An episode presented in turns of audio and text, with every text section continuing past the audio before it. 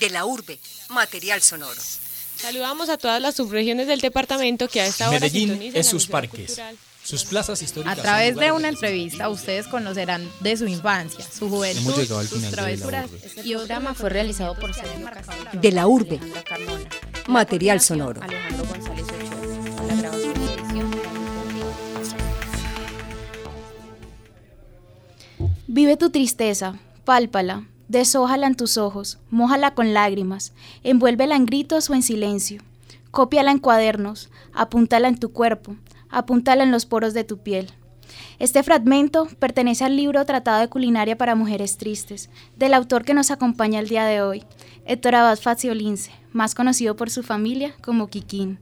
Lo caracteriza su cabello blanco y un talento innato de poder conectarse con sus lectores a través de las palabras que escribe. Bienvenido, Héctor. Muchísimas gracias por estar hoy aquí. Gracias por invitarme, Ángela. Es un gusto. Bueno, hoy quisiera hablarte un poco de tus obras y de tu familia. Siempre has estado rodeado de mujeres y eso se percibe completamente dentro de tus textos. Por eso te quería preguntar hoy, realmente, ¿cuánto ha incidido la creación de, de los personajes de tus libros, tu familia, las mujeres que te rodean, la monjita que te cuidaba cuando eras pequeño, tus hermanas, tu mamá, tu hija?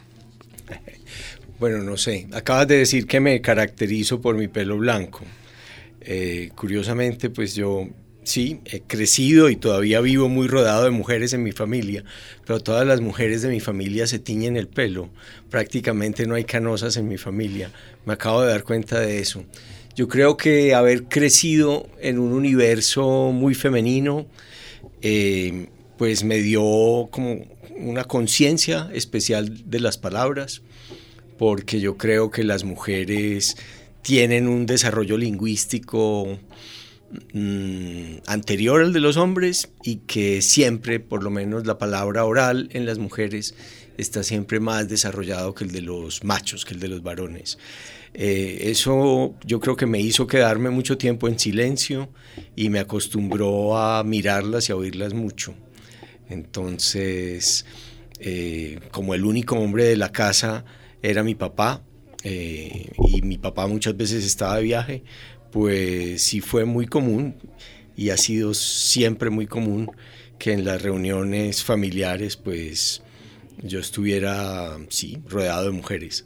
Hace poquito colgué en, en Instagram una foto de la primera comunión de mi hermana Marta, en donde, se puede ver muy bien que yo soy el único hombre en una fiesta, en un refresco, como se decía en esa época, eh, y estoy rodeado de un montón de niñas en vestido. Sí, podemos ver esa gran influencia de los personajes, las características, como en la oculta. Y también cuéntanos un poco cómo ellas llenaron de detalles su libro El olvido que seremos. Bueno, pues yo naturalmente escribo como hombre, eh, soy muy consciente de que tengo una mirada masculina, pero tal vez estos hechos de, mi vida privada que acabamos de mencionar han provocado que yo tenga las orejas muy abiertas a lo que dicen las mujeres, bien sea las mujeres de mi familia, mis hermanas, mi mamá, eh, las personas que vivían con nosotros, mis abuelas, eh, pero también las, las amigas de, ella, de ellas, las vecinas, mis amigas, eh, mi esposa hoy en día, mi hija. Y sí, yo siempre que escribo algo, cuando lo termino, generalmente son mujeres, bien sea de mi familia o amigas mías, eh, las, que leen mis, las que leen mis libros. Y yo creo que ellas de alguna manera me ayudan a completar historias, me protegen cuando se me sale el machista que todos llevamos dentro. Eh, y de alguna manera me corrigen también cuando el tono de voz femenino tiene caídas y yo creo mucho en lo que me dicen y trato de tener buen oído para lo que me dicen. Excelente. Me encanta tu libro de Tratado de Culinaria porque siento que de cierta forma tomas una posición de entender a las mujeres y visionas y logras llegarnos y entender cómo la tristeza nos asalta y la soledad nos coge por sorpresa.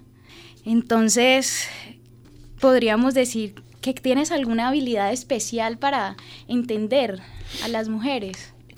Francamente yo no creo y me parece que incluso en ese libro que pues que a mí me gusta en parte hay a veces eh, caídas mías.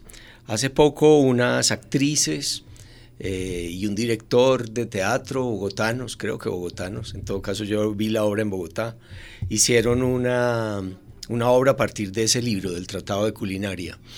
Y en muchas de las piezas lo que ellas hacen es una crítica muy fuerte a ese libro. Yo creo que me toman el pelo, se burlan de mí. Es un libro pues que yo escribí en el siglo pasado, como en el año 93 creo yo, más o menos.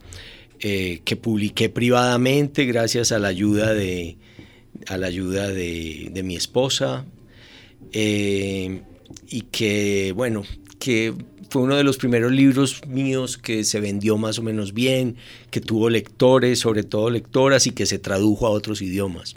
Incluso se hizo un audiolibro en, en Alemania.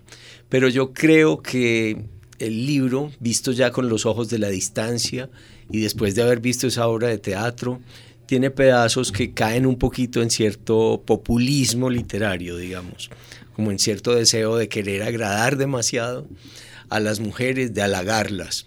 Mm, hay algunas cosas que yo corregiría, pero ya es tarde para corregir, ya el pelo blanco no me permite corregir esos libros.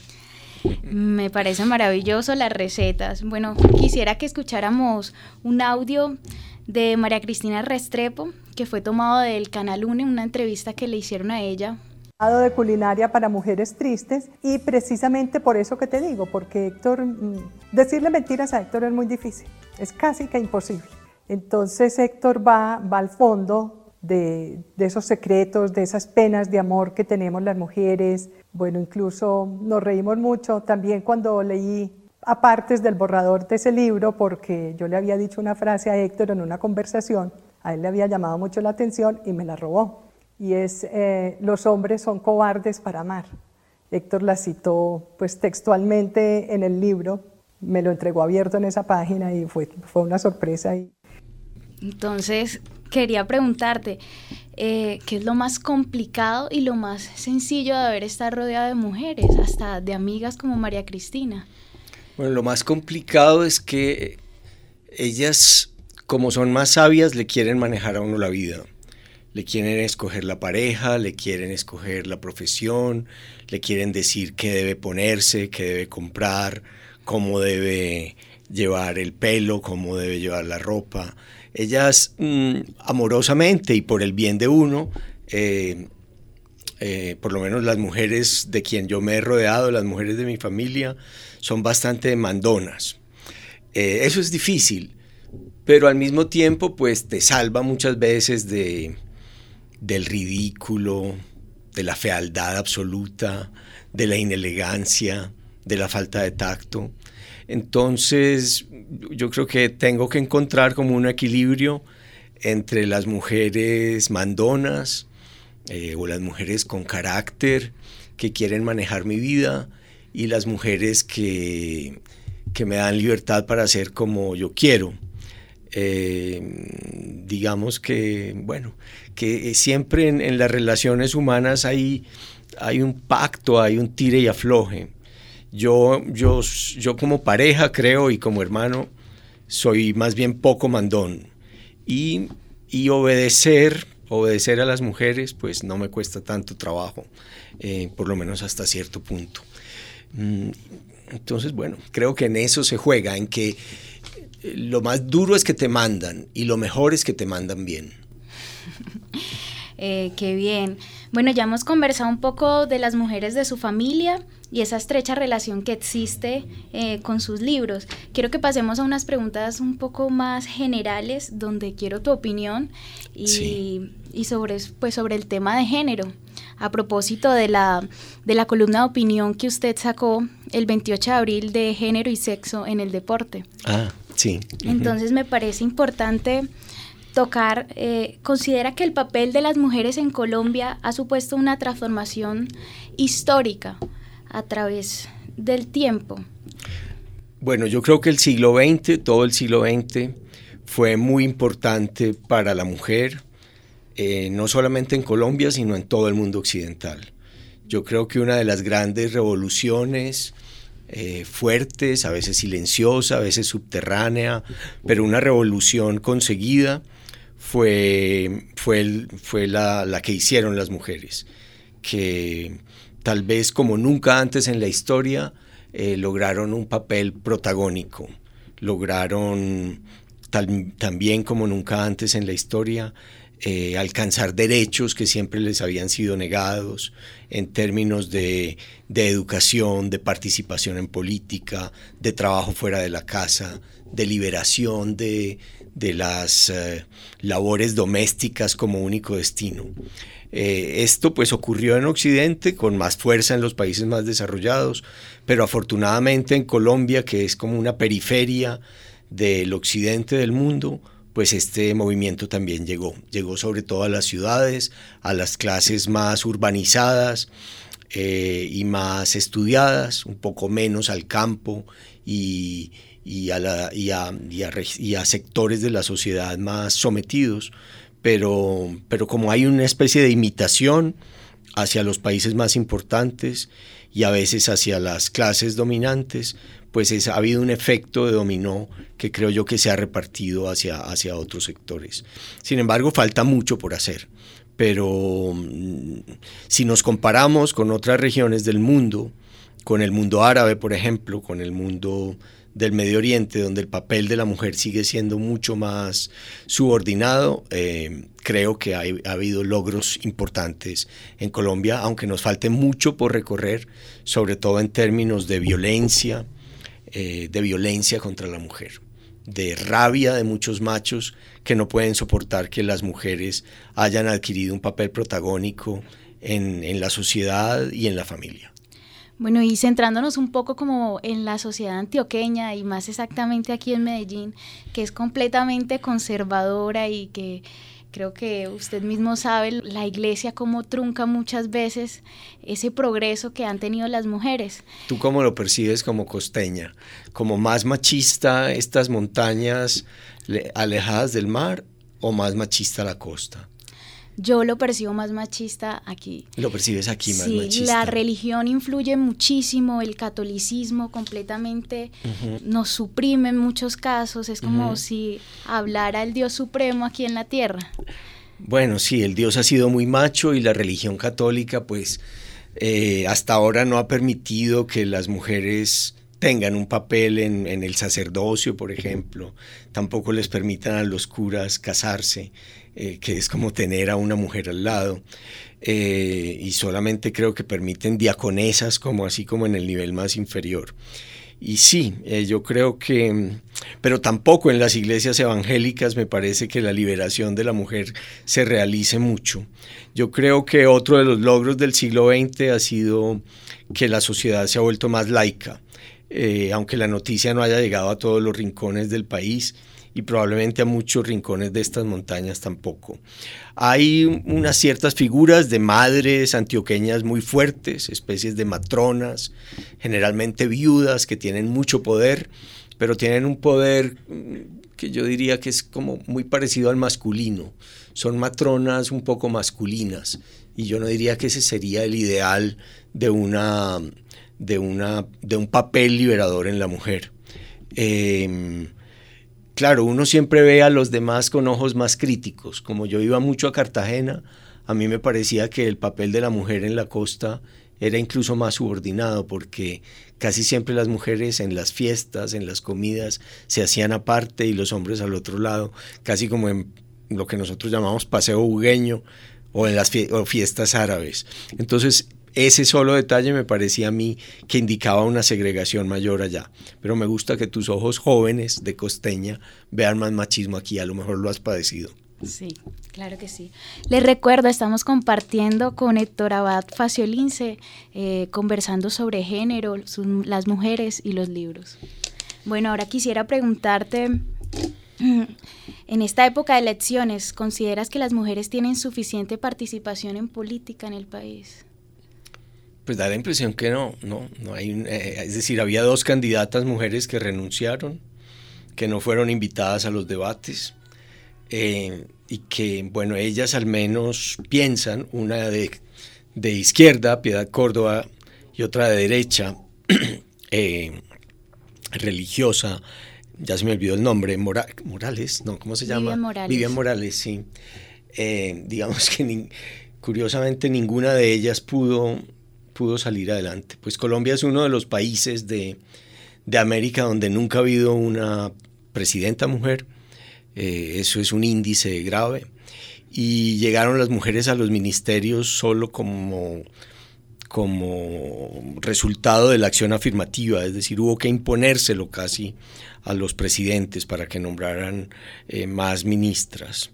Eh, creo que sí, ha habido un desarrollo en el siglo XX, pues si partimos de la base de que las mujeres no podían ni siquiera votar a mediados del siglo pasado, no podemos decir que no haya habido un progreso, pero, pero todavía falta muchísimo. Es decir, hay grandes congresistas, hay mujeres muy valientes en el Congreso, eh, de distintos partidos, algunas con un papel admirable en el Congreso, por ejemplo, Claudia López a mí me pareció una, una gran congresista, pero que falte mucho más la voz femenina ahí, mm, sin duda. Mm, por supuesto. Eh, algo muy personal, eh, completamente de su opinión. ¿Qué propondría para que se mejore esa equidad de género y todos esos roles impuestos que nos eh, meten en la cabeza cuando estamos niños, de cierta forma dejen de sesgar tanto la vida social, la política, completamente en todos los ámbitos de la vida, de las mujeres y pues también en muchos casos de los hombres, porque los hombres también en ocasiones sufren de discriminación y de violencia. Pues yo creo que no es labor del, escritor dar muchos consejos o tener propuestas de tipo general como de políticas públicas.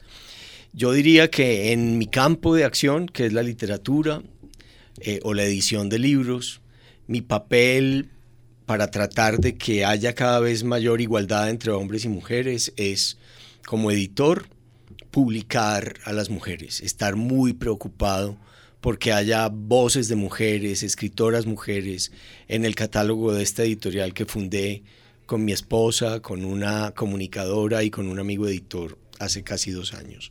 Es decir, el primer libro que publicamos fue de una mujer y luego, luego hemos publicado otros dos libros de mujeres, pero yo quisiera que en el catálogo de Angosta la mitad de las publicaciones por lo menos fueran de mujeres. A veces no es posible, hay más hombres que escriben que, mujeres, hay una constancia mayor eh, que se debe a fenómenos culturales, creo yo, en buena parte, y en parte también a, eh, un fenómeno biológico muy difícil de, de tratar, que es el de la maternidad, que aleja muchas veces a las mujeres de sus compromisos profesionales. Eso como editor, y ya como escritor, pues siempre yo he estado muy preocupado por esa mitad del género humano, que son las mujeres, y siempre están presentes en mis libros. Eh, espero que no solo como objetos sexuales, que es lo que pasa muchas veces con los hombres, sino como sujetos, eh, sujetos que también desean, sujetos que hablan, que tienen voz, que deciden. Y, yo pues en mis libros trato de ser leal con las mujeres, trato de que si hay una mujer en mis historias, si hay muchos, muchas mujeres en mis historias, pues esas mujeres actúen coherentemente con lo que piensan, con sus intereses, sin importar si son progresistas o conservadoras. Trato de ser fiel a lo que piensan, a su voz y a su actitud femenina. Muy bien. Eh, ahora, así como yo, hay muchos estudiantes de la universidad que te quisieran en algún momento preguntar. Mm, recuerdo perfectamente en la feria del libro el año pasado estar en una fila esperando para que firmaras un libro con un compañero y quisiera primero que escucháramos a una compañera que no es de la carrera periodismo, pero que le apasiona lo que escribes y, y te quiere preguntar algo. Mi nombre es Andrea Cali Estudio Administración en Salud en la Universidad de Antioquia. Mi pregunta para Héctor Abad Faciolince es la siguiente. De las recetas que están en el libro Tratado de Culinaria para Mujeres Tristes, ¿has preparado alguna ¿Y cuál es la que más te gusta? Gracias. Sí, he preparado muchas. A mí me gusta mucho cocinar. Em, eh, hay un par que me gustan bastantes. Una es una pasta con, con langostinos que se hace también con, con brandy, que se puede flambear, con mantequilla, eh, con cebolla blanca. Esa me gusta bastante. Y otra que preparo con mucha frecuencia es la tortilla española de, de huevos y papas, que también me gusta mucho. Hay unos que no puedo, que son impracticables, pero, pero sí, digamos que la cocina es un sitio eh, que yo nunca he considerado que sea exclusivo de la mujer, ni mucho menos, y me parece que es un lugar eh, perfecto para conversar, porque cocinar es un acto de amor muchas veces, y es bueno que los hombres lo hagamos y que las mujeres también nos lo sigan haciendo si les gusta. Muy bien, bueno, eh, ahora quiero que suene la pregunta de mi compañero de clase, Juan José.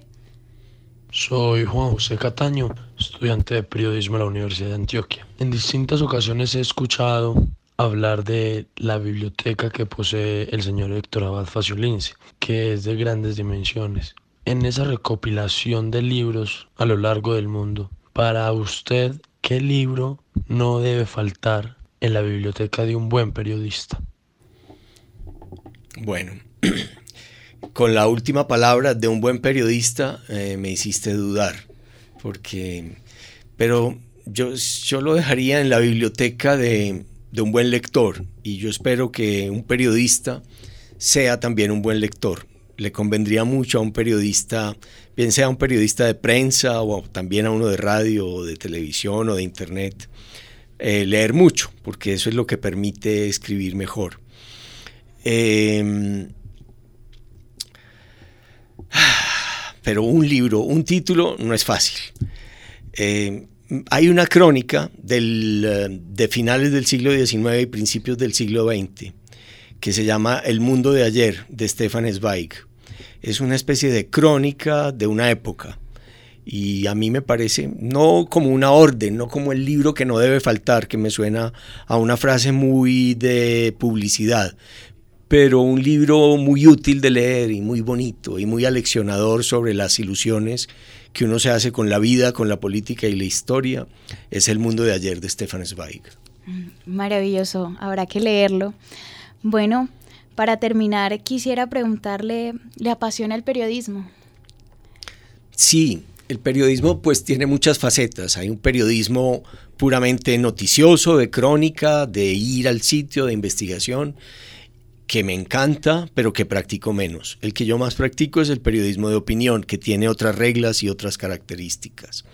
El periodismo me ayuda a estar con los pies en la tierra.